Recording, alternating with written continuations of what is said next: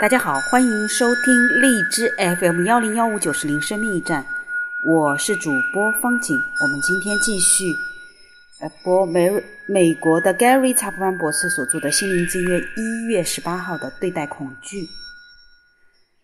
我恐惧的时候要依靠你，我依靠上帝，我要赞美他的话，我依靠上帝，必不惧怕。血气之辈能把我怎样呢？诗篇五六三杠四。如果我告诉你，耶稣也曾经感到恐惧，是否会令你大吃一惊呢？恐惧是一种让我们远离某个人、某个地点或某件事的情绪。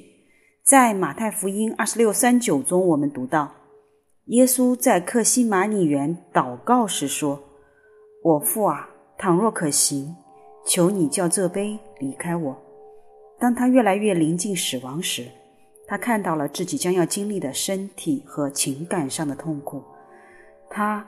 感到惧怕，他的情绪恳求能找到另外的途径，但他并没有容许自己受恐惧的驱使而迁怒于他人，或是转而不做他知道是正确的事儿。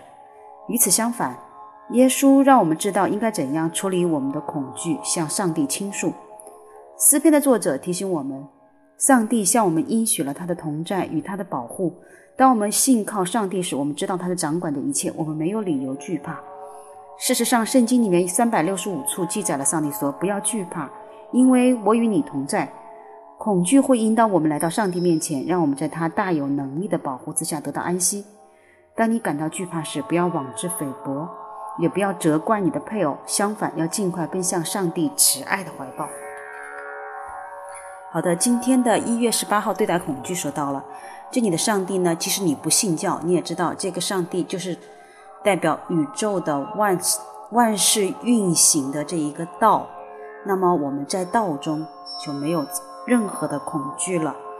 好的，我们不要把恐惧责怪到你的配偶身上，也不用妄自菲薄。我们去体察那个道。谢谢你，我们明天见。